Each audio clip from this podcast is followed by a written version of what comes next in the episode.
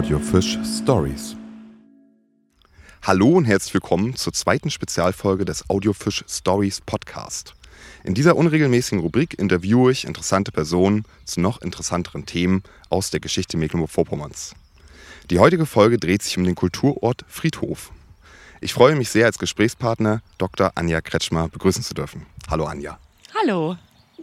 Bevor wir in das Thema einsteigen, will ich den Zuhörern erstmal kurz einen biografischen Abriss von dir an die Hand geben. Äh, kannst mich ja unterbrechen, wenn ich falsch bin. Mhm. Du hast einen Magister in Kunstgeschichte, ja. einen Master in Denkmalpflege, hast 2009 promoviert an der Otto-Friedrich-Universität in Bamberg zu den Themen von Grabkapellen und Mausoleen auf deutschen Stadtfriedhöfen am Beispiel Mecklenburg-Vorpommerns. Und, wenn ich es richtig verstanden habe, hast du auch noch einen zweiten Doktor oder eine zweite Promotion? Nein. Nee, okay, Nein, das habe ich dann falsch nicht. verstanden. Okay, aber auf, an der Universität Hamburg hast du auch noch eine Publikation gemacht. Unter Häuser Äh, der die- Ewigkeit? Die, das ist das Gleiche. Ach so, okay. Ja, ich habe in Bamberg angefangen, aber dann den, den Doktorvater gewechselt, sodass ich dann die Promotion in Hamburg abgelegt habe. Ah, okay, okay, okay. Also nur ein Doktor. Ja, Nicht Doktor, ja. Dr. Anja Ja. Kretschmann. Aber vielleicht irgendwann mal. Man muss ja Ziele haben, ne? genau. Ähm, weiterhin wurdest du 2015 als Kreativmacher hier in Mecklenburg-Vorpommern ausgezeichnet. Mhm. Da können wir vielleicht auch später nochmal genauer drüber reden. Aber du arbeitest nicht an einer Universität, sondern du bietest Führungen an unter dem Motto Friedhofsgeflüster auf Friedhöfen. genau. Wie lange machst du das jetzt schon? Und wie bist du darauf gekommen, das überhaupt zu machen? Ja, das ist jetzt das siebte Jahr, wo ich diese Führung anbiete. Und das ist während der, der Doktorarbeit gekommen, wo ich mich wirklich äh, sehr intensiv mit der Friedhofskultur auseinandergesetzt habe.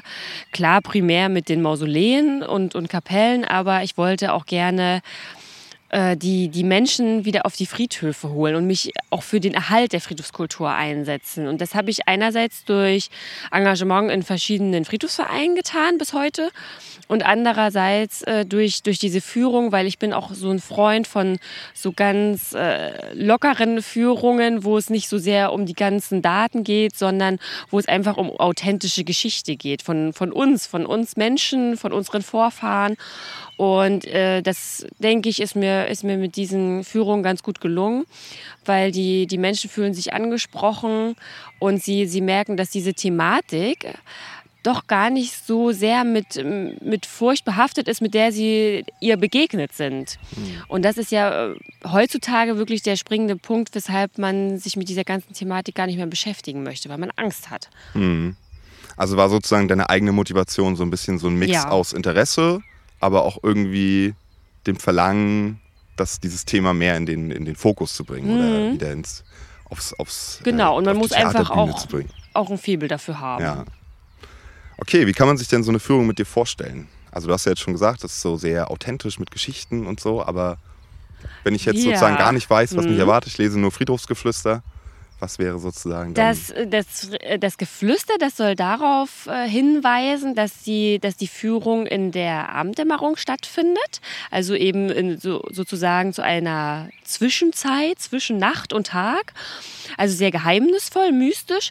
Und andererseits geht es darum, wie wirklich unsere Ahnen mit dieser ganzen Thematik des Todes, des Sterbens, mit ihrer Trauer umgegangen sind, was sie äh, sich, naja, ich will nicht sagen ausgedacht haben, aber was sie für so Bräuche, für Der Rituale hatten. so. Und ganz, ja, eine ganz große Rolle spielt der Aberglauben. Ja, und ansonsten ist die Führung ganz unterschiedlich, weil es zu dieser Thematik tatsächlich auch ganz viel zu erzählen gibt. Gibt es jetzt schon drei verschiedene Teile, auch Lesungen. Und jeder Teil ist anders aufgebaut. Also je nachdem, zu welchem Teil du kommst, begegnest du entweder der schwarzen Witwe, die direkt aus dem 19. Jahrhundert kommt, oder mir als Wissenschaftlerin. Oder bei Teil 3 ist es dann Göttin Hekate, die die Lebenden in das Reich der Toten führt. Und du trittst dann auch als die auf, ne? Also du verkleidest dich auch so ein bisschen, habe ich gesehen. Genau, Ne? ja. So, Finde ich gut. eine schöne Idee, ja. Das kommt bestimmt auch gut an bei den äh, Ja, Besuchern, vor allem oder? die, die schwarze Witwe, Ja. die ist schon, die wird sehr Das gut. Highlight. ja, genau. Ja, schön. Ähm, angefangen hast du ja in Mecklenburg-Vorpommern, richtig? Mhm, in Greifswald. In Ich habe damals noch in Greifswald gelebt Ja. und da habe ich einfach im Rahmen der Kulturnacht, die jedes Jahr im September stattfindet, habe ich mich eingeklinkt, habe einfach mal ein Programm dort stattfinden lassen und da ist es sozusagen das ist die Geburtsstunde gewesen. Ja, vor sieben Jahren. Ja. Mann, Mann. Ähm, mittlerweile bist du aber in ganz Deutschland unterwegs, auf ganz vielen verschiedenen Friedhöfen. Ähm, nach welchen Kriterien suchst du denn die Friedhöfe aus? Also ist es, sind die sozusagen die, ähm, deine Führung leicht, sag ich mal, auch auf einen anderen Friedhof anzupassen? Oder muss mhm. der schon irgendwie eine besondere oder ein, weiß ich nicht, besondere Historie haben oder ein besonderer Typ? Was? Ähm, also in erster Linie habe ich mir die Friedhöfe ausgesucht, die ich auch in meiner Doktorarbeit behandelt habe, weil ich dazu eben dann auch zu der Geschichte, zu der Entwicklung der Friedhöfe was sagen kann, weil ich mich da am, am besten auskenne. Und, und dann gehe ich danach, was es generell auch für bedeutende Friedhöfe für die, für die Geschichte dieser Bestattungskultur gibt. Beziehungsweise ich gehe dann auch nach auch nach Größe, muss ich sagen, Größe ja. der Stadt. Also so, also so kleine Dörfer kommen für mich eben nicht in Frage, weil dann, dann kommen vielleicht nur zehn ja. Leute. Oder das, das muss ich ja dann, gerade, wenn ich nach Süddeutschland fahre, auch ein bisschen rentieren. Ja. Das Aber stimmt. ansonsten sind die übertragbar, die, die Führung, weil diese ganze, dieses ganze Brauchtum ist, ist wirklich sehr, sehr ähnlich in ganz Deutschland. Dann vielleicht noch die Frage insofern, welcher Friedhof ist denn der schönste in Mecklenburg-Vorpommern besonders? Würde mich ja interessieren. Ja, das ist ja lustig. Das ist lustig, weil die, die Frage, die wird mir ganz oft gestellt. Ja? Und ist natürlich immer ein bisschen fies, sich genau. jetzt so äh, genau. festzulegen. Gerade wahrscheinlich hat ja jeder Friedhof was Schönes, ne? Richtig. Und deswegen sa sage ich auch, also ich habe wirklich keinen Lieblingsfriedhof, weil jeder ist auf seine Art schön. Und ich finde, man muss einfach auch bedenken, wann sie angelegt mhm. wurden und was zu der Zeit gerade modern gewesen ist. Also gerade wenn man sich Wismar, Schwerin anschaut, da war eben der Parkfriedhof gerade modern geworden und, und mit den geschlängelten Wegen und alles sehr landschaftlich äh, und ja, von daher hat, hat jeder wirklich für die Zeit etwas ganz Besonderes und, und Schönes. Sehr gut diplomatisch beantwortet. Meine doofe Frage. nein. Spaß. Nein, nein, okay. Ähm, ja, also natürlich sind auf vielen Friedhöfen, wo du Führung anbietest, die werden ja auch noch ganz normal genutzt, sozusagen. Das sind ja keine rein musealen Friedhöfe, mhm. sondern werden ja, ja ganz normal genau. für Begräbnisse genutzt. Ähm, wie ist das denn für dich? Hast du dir das mal vorher überlegt, so mit dem Aspekt der Pietät so gegenüber den Trauernden? Ich, ich habe zum Beispiel auch schon überlegt, dann innerhalb der Audioguides mal so einen Friedhof auch als Thema mit reinzunehmen, weil es ja sich immer sehr gut anbietet irgendwie und man gerade auch an der Grabstelle auch viel erzählen kann, sag ich mal, über eine hm. Person. Hm. Ähm, aber war dann immer so ein bisschen zwiegespalten, ob man jetzt wirklich jemanden mit Kopfhörern und einem Handy in der Hand oder einem lauten Handy in der Hand auf dem Friedhof rumlaufen lassen sollte. Hm. So ein bisschen so den Schutz Selbstschutz, sag ich mal. Ne? Wie, wie siehst du das? Also hast also ich plädiere immer dafür, dass der, dass der Friedhof eben nicht nur ein, ein Ort des Trauerns ja. und des Bestattens ist, sondern dass er ja viel, viel mehr äh, hergibt, viel mehr auch schenkt. Und, und auch in den, innerhalb der Vereinsarbeit äh, machen, machen wir ganz viel, da machen wir ja auch Führungen oder, oder sogar feste Veranstaltungen. Wir, sind, wir erarbeiten jetzt auch gerade so ein, so ein Audioguide in, in Greifswald, weil ja. da der Friedhof 200 Jahre alt wird. Und äh, ich, ich finde, das, das muss man auch einfach berücksichtigen. Und wenn man in die Geschichte schaut, dann äh, sieht man ja sowieso, gerade in der Zeit des Mittelalters, dass da der, der, der Friedhof oder der Kirchhof auch für ganz vieles genutzt wurde. Für die Lebenden, nicht nur für die Toten. Hm. Ja, und von daher sehe ich da jetzt nicht so die Problematik. Das ist eher dann vielleicht ein Umdenken, was bei uns, bei jedem Einzelnen stattfinden muss. Und Pietät kann man auch gar nicht so definieren, finde mhm. ich. Jeder hat, ein, hat, eine eigene Vorstellung. Für den einen ist schon pietätlos, wenn man einfach lacht auf dem Friedhof. Ja, ja stimmt. Man kann es natürlich nicht allen recht machen, das nee. stimmt. Nee, das sowieso nicht. Ähm, genau, du hast ja eben auch schon so ein bisschen erwähnt, dass ähm, eine Motivation auf jeden Fall ist, das Thema wieder sozusagen in den Fokus zu bringen oder dass die Leute sich damit auseinandersetzen, mhm. mit dem eigenen Tod vielleicht auch. Und ähm, inwiefern hilft denn deiner Meinung nach bei doch einem so großen Thema, sag ich mal, ne? also die, das Leben, der Tod und so weiter, äh, der Blick auf die Historie? Also so sich zu überlegen, wie war es damals, wie sind die Leute damals damit umgegangen oder was waren die Sachen, wie kann man das auf heute projizieren? Ähm, also einerseits finde ich, hilft diese Sichtweise, um unseren, ich sag's jetzt mal ganz profan, um unseren Horizont zu erweitern und um zu schauen, aha, es geht auch anders und es ging ja auch schon mal anders. Und, und gerade wenn man in die Geschichte guckt, dann entdeckt man immer wieder, dass auch der Humor tatsächlich eine große Rolle spielte. Manchmal sogar auch unbewusst, aber er, aber er war einfach äh, vorhanden. Und das finde ich ist auch, auch ganz wichtig, um sich diesem schweren Thema zu nähern. Und andererseits, ähm, ja, der, der Blick auf die Historie. Da sieht man dann auch, dass sich doch auch einige Sachen natürlich erhalten haben lassen, wie zum Beispiel der Leichenschmaus, den gibt es ja immer noch. Aber auch vereinzelt kommt jetzt sozusagen die Totenwache wieder auf, dass ja. einige Bestatter das, das anbieten oder Grabbeigaben oder solche, solche Rituale, die gibt es zwar nicht mehr so oft, aber die gibt es noch. Hm. Also da, da hält sich ja auch was, beziehungsweise kommt wieder, wieder neu. Belebt. Ja. Hm. Genau. Na, auf die Gegenwart gehen wir auf jeden Fall auch gleich noch ein. Ich würde noch ein bisschen bei Historie bleiben. Mhm. Vielleicht noch jetzt ganz passend, weil wir ja sitzen ja gerade hier am Münster, haben wir noch gar nicht erwähnt, in Bad Doberan. Ja. Hier sind ja auch, weiß nicht, ob du das weißt, aber hier sind ja auch sehr lustige Grabsteine zum Teil. Äh, mit so lustigen Sprüchen drauf. Hast du die schon mal gesehen? So lustige Sprüche. Naja, was also heißt so ein bisschen, das ist, so lustig ist es nicht, aber so ein bisschen so, das sind so ein bisschen so plattdeutsche, ja, wie sagt man denn, so so Schenkelklopfer-Niveau. Also ein bisschen erst dem Fegefeuer von der Schippe gesprungen und so äh, halt in Reimform stehst ja, auf den ja. äh, ähm, Grabsteinen drauf. Aha.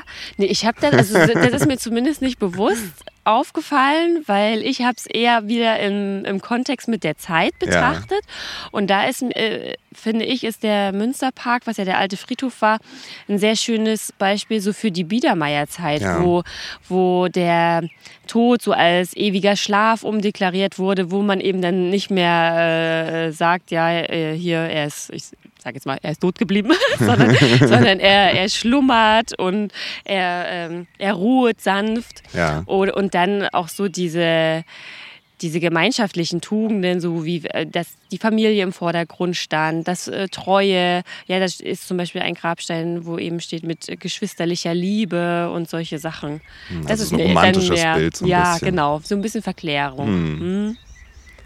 Ähm, die meisten Friedhöfe, wie man sie ja heute in Mecklenburg-Vorpommern kennt, so, die auch noch genutzt werden, stammen ja aus der Christianisierung.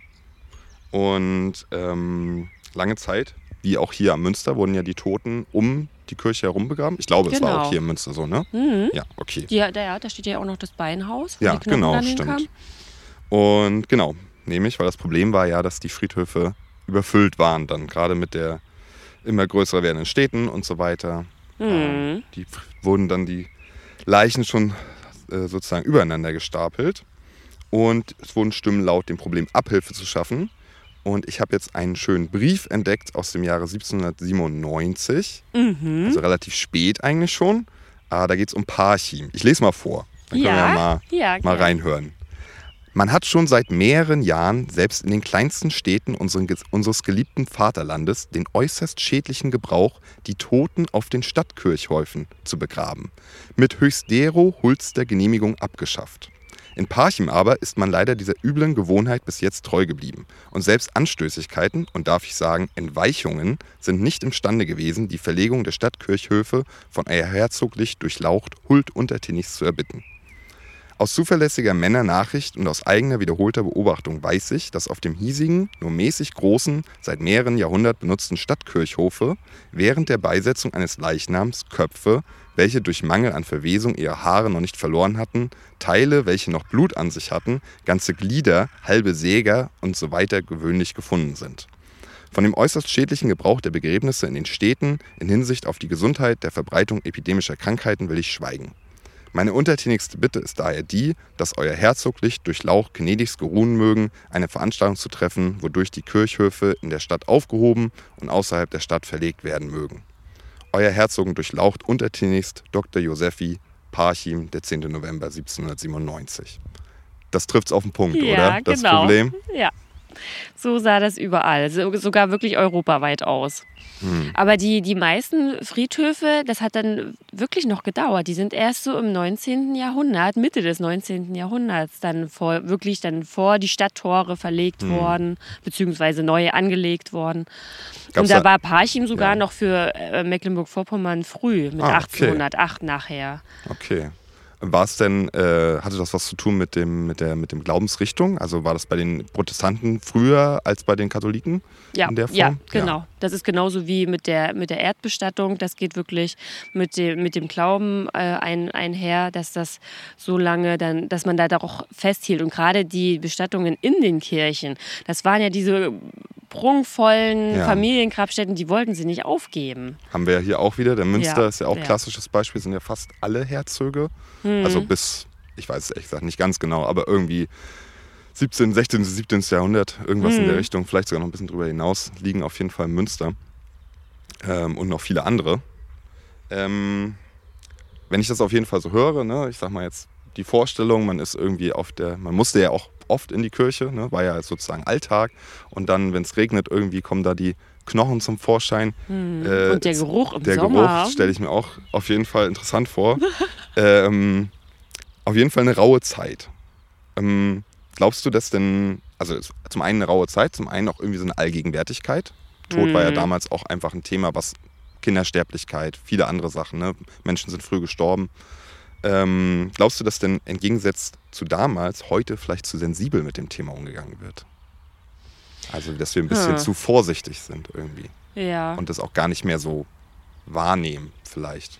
Ja, aber wir haben ja auch gar nicht, also das stimmt schon einerseits, aber ähm, das, also wir haben ja gar keine andere Chance. Also wir haben ja nichts mehr großartig damit zu tun, mit dem hm. Tod, beziehungsweise auch mit dem toten Körper. Damals war das ja wirklich so, wie du schon sagst, allgegenwärtig und da war der, oder da ist der, der Mensch halt auch zu Hause gestorben. Das findet ja heute nur noch ganz selten statt und von daher ist er, ist er ja schon weg, ist er uns schon äh, entzogen, fremd geworden und man will ihn dann in dem Zustand auch gar nicht mehr kennenlernen.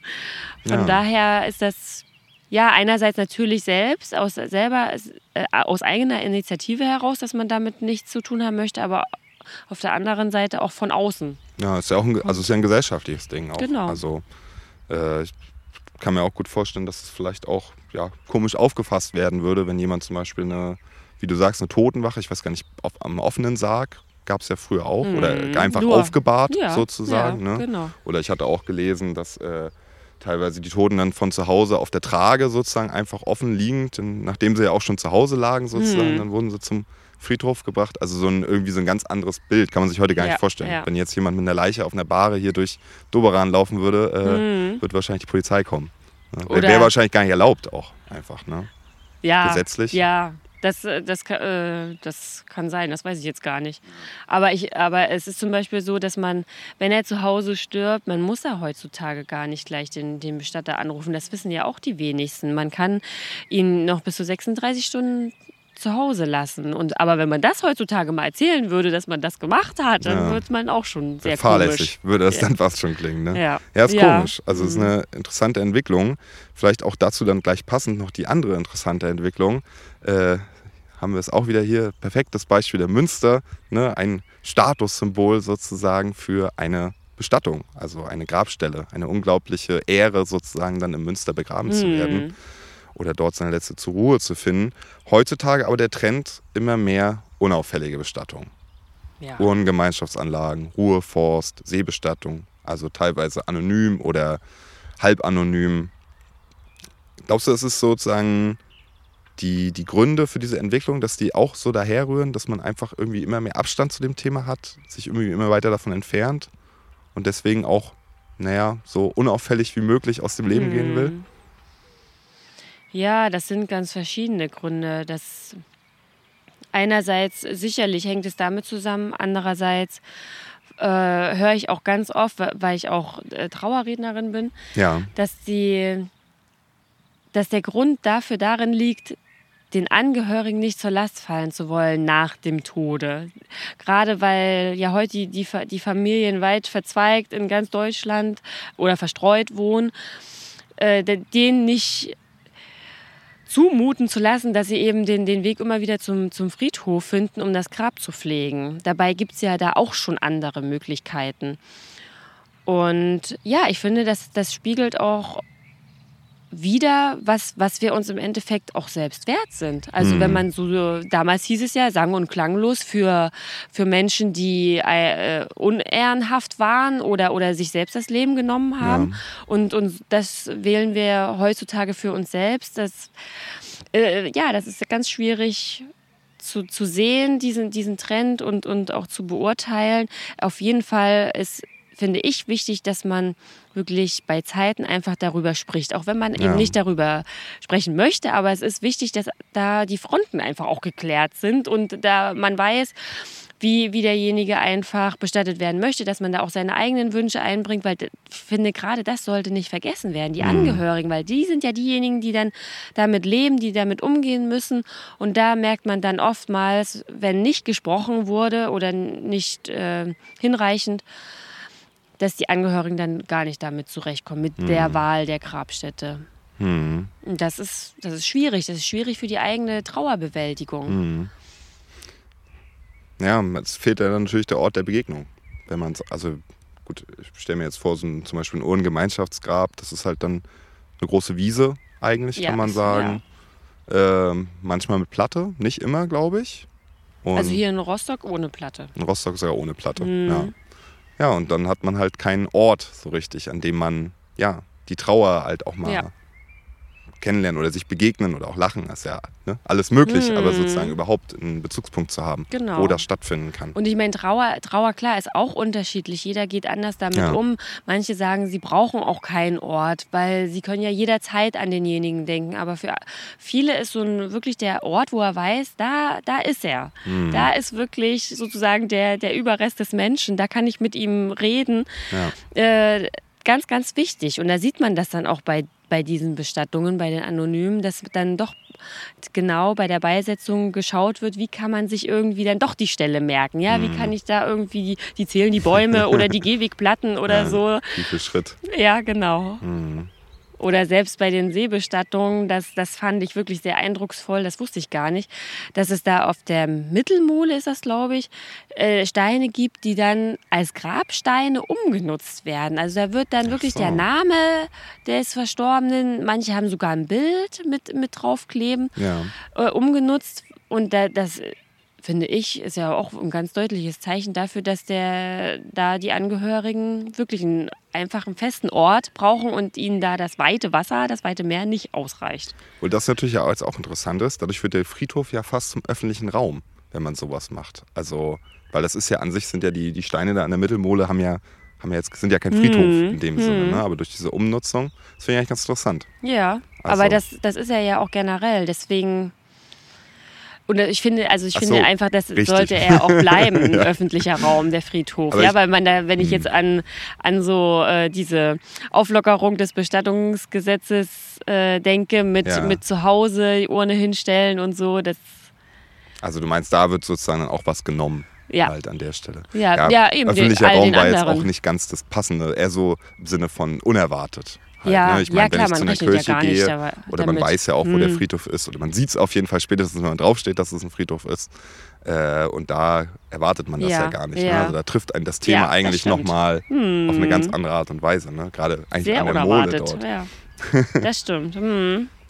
ähm, Friedhöfe, ja, sind ja heute, ich habe mal so aufgeschrieben, nicht nur Orte der Erinnerung und des Gedenkens, sondern halt auch eine Kulturlandschaft oder auch ein Landschaftsgarten hm. haben oftmals mittlerweile museale Areale, also wo sozusagen äh, nichts verändert wird, wo alles so bleibt, wie es ist, irgendwie, weil es alte Grabsteine sind oder andere ähm, denkmalschützenswerte Faktoren dahinter stecken, Skulpturen, Gebäude. Ne? Hm. Was würdest du denn sagen, wie viel Museum verkraftet ein Friedhof? Also für mich ist ja der, der, der Friedhof an sich auch ein Museum. Ja. Also im Museum nicht nur der, der äh, für die für die Stadtgeschichte, auch eben für die, für die Familiengeschichte, also Genealogie, für, für die Baukultur äh, der, der verschiedenen Epochen auch. Also der, das ist ja, ja, das ist ein einziges Museum. Und von daher finde ich, Ich ziele so ein bisschen drauf ab, ne? Dass, Ja. wenn man sich jetzt vorstellt, dass irgendwie jeder Grabstein irgendwie schützenswert ist. Halt, ne? Ja. Dann kommt man ja Mhm. irgendwie wieder an den, entweder ist dann irgendwann alles Friedhof so im schlimmsten, also voll übertrieben jetzt gesagt, ne? Aber so dieses, ne, oder zum Beispiel anders gesagt, ne? Ich meine, ich glaube, jeder wäre damit einverstanden zu sagen, dass irgendwie ein Grabfeld aus dem 16. Jahrhundert Denkmal schüt- geschützt werden sollte. So, wieder aber dann Sachen aus dem Sozialismus, ist ja heute auch oftmals das Thema. Wie geht man damit um? Wie, was ist da erhaltenswert, was nicht? Besonders weil es ja auch nicht so richtig dem ja, Zeitgeist im Sinne der Architektur und ne, der Kunst sozusagen entspricht. Ähm, vielleicht eher so in die Richtung halt. Ne? Also ist ein Friedhof auch ein Ort des Wandels oder sollte ein Friedhof eher sozusagen Hm. diese, dieses, den erhaltenswerten Charakter behalten? Ja, ja. Ja, beides. Mhm. Also ich finde beides, ich finde beides ganz wichtig. Ich finde es einerseits wichtig, dass er wirklich auch im Wandel bleibt. Äh, Ich, ich finde es wichtig, wenn Friedhöfe auch so diesen modernen, neuen Strömungen aufnehmen, wie es jetzt auch auf ähm, verschiedenen Friedhöfen auch schon gibt, dass die eben auch ihre eigenen Baumgräber anbieten, um Ja. eben so diesen Trend Ruhe, Forstfriedwald Friedwald entgegenzutreten. Und, und andererseits natürlich, äh, der Erhalt, der ist sowieso ganz, ganz, ganz wichtig, weil sonst haben wir nachher ja überhaupt gar keine Geschichte mehr, wissen nicht mehr, wo berühmte Persönlichkeiten liegen oder auch gerade so äh, wirklich künstlerisch herausragende Grabstätten. Und da finde ich es auch äh, das, das Alter eher uner unerheblich. Also Ja. wann die entstanden sind oder zu welcher Zeit oder äh, mit welchem Hintergrund. Da, das gilt einfach ja als, als schützenswert aus, ja, man muss eben so die ga- ganzen verschiedenen Aspekte da berücksichtigen. Ja, ich glaube, es ist eine Gratwanderung. Also ich glaube, damit dass so beides möglich ist, ich glaube, das ist schon eine große Herausforderung auch. Also ich weiß zum Beispiel als Beispiel äh, der Friedhof von Arnshoop, der ist auch sehr Ja. klein, so ein schöner, äh, ehemalig auf einer Düne angelegt. War- Ja. Warst du schon mal da? Hast du schon mal gesehen? Nee, doch. Doch, dunkel kann ich mich erinnern. Anja nickt an die Hörer. Nein, und da ist jetzt zum Beispiel so, dass nach und nach jetzt ähm, dadurch, dass die Künstler, die damals in der ersten Künstlerkolonie sozusagen da gewirkt haben, oftmals aber woanders begraben sind, weil sie ja auch gar nicht aus der Region kamen, ne? sondern Zugezogene waren in dem Sinne. Äh, deren Gräber werden jetzt nach und nach aufgelöst und die Gemeinde setzt sich halt dafür ein, dass die Urnen oder die Reste sozusagen dann nochmal auf dem Ansbach Friedhof bestattet werden und dort dann auch sozusagen unendliches Liegerecht haben. Ne? Und äh, finde ich auch, ist halt auch eine Gratwanderung. Ja, ne? Man fängt dann halt auch an, sich da so eine Art ja, Friedhofsmuseum zu bauen irgendwie. So, und dann trotzdem ist es ja noch ein aktiver Friedhof, auch gerade für die Einheimischen und auch für viele, ähm, glaube ich, auch ein Ort, wo man gerne bestattet werden möchte, weil es ist wirklich ein schöner Friedhof. Ja. Und ja, finde ich spannend, halt so, Mhm. sich die Frage zu stellen, wie viel, also wie viel hält der Friedhof aus halt, ne, bevor es dann nicht irgendwie nur noch voller Touristen dort wimmelt. Da gibt es ja auch hier bekannte Beispiele, ich glaube in Paris, der Mhm. Ja. Friedhof Oder Wien. oder Wien, Prag, ist ja auch so ein großer jüdischer Friedhof, der gern besucht wird. Ja.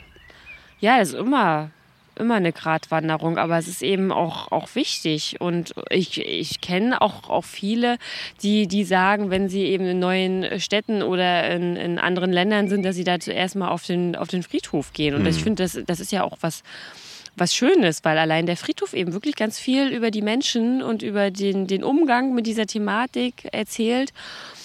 Und, aber ich weiß nicht, also ich glaub, kann mir jetzt nicht vorstellen, dass jetzt zum Beispiel unsere Friedhöfe hier im Land jetzt von Touristen überlaufen werden Ja. oder so.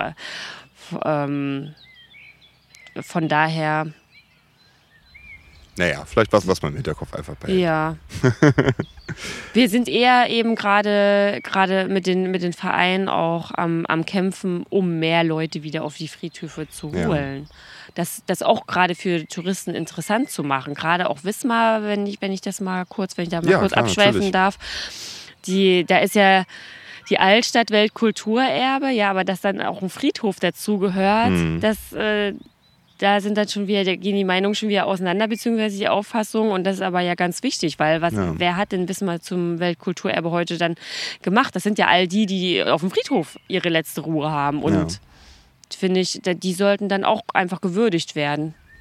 Sag nochmal, der Verein, äh, ist der sozusagen für ganz MV oder ist das jetzt für einen einzelnen ist- Friedhof? Das ist für den Einzelfriedhof Wismar, okay. ja. Es gibt verschiedene Vereine in, in Schwerin zum Beispiel, in ja. Wismar und in, und in Greifswald.